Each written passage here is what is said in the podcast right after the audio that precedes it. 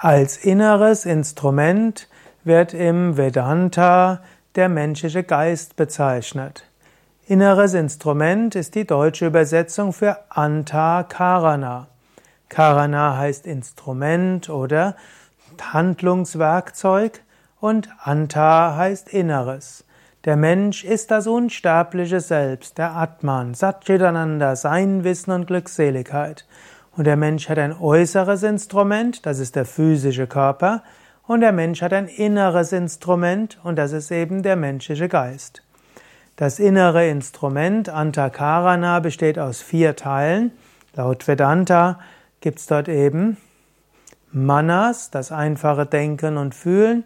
Zweitens Chitta, das Unterbewusstsein mit seinen Vasanas und Samskaras, also Wünschen und inneren Eindrücken. Drittens Buddhi, das ist die Vernunft, die Urteilskraft, auch der höhere Wille. Und viertens Ahamkara, das Ich-Bewusstsein. Das innere Instrument dient dem der Seele, in dieser Welt Erfahrungen zu machen und Dinge zu tun, dann natürlich mit dem äußeren Instrument. Und es ist wichtig, dass du dich nicht identifizierst mit dem inneren Instrument, sondern dir bewusst bist, das ist mein inneres Instrument. So wie wenn du Auto oder Fahrrad fährst, dann wirst du nicht zum Auto oder Fahrrad, aber du nutzt Auto oder Fahrrad, um dich zu bewegen.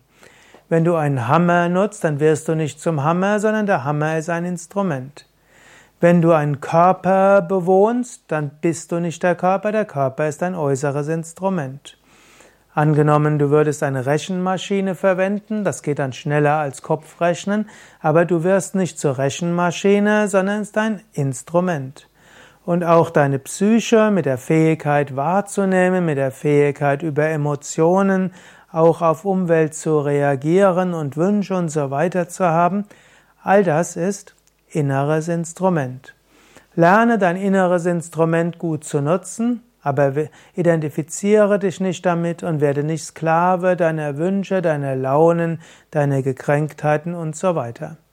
Ich habe hier auch ein Buch geschrieben, Der Weg zur Gelassenheit und ein weiteres, die Yoga-Weisheit des Patanjali für Menschen von heute, wo ich sehr viel mehr gesprochen habe über den Geist, das innere Instrument und wie du geschickt damit umgehen kannst, die Fähigkeiten deines inneren Instrumentes nutzen kannst das innere Instrument schulen und schärfen kannst und dich lösen kannst von den Identifikationen.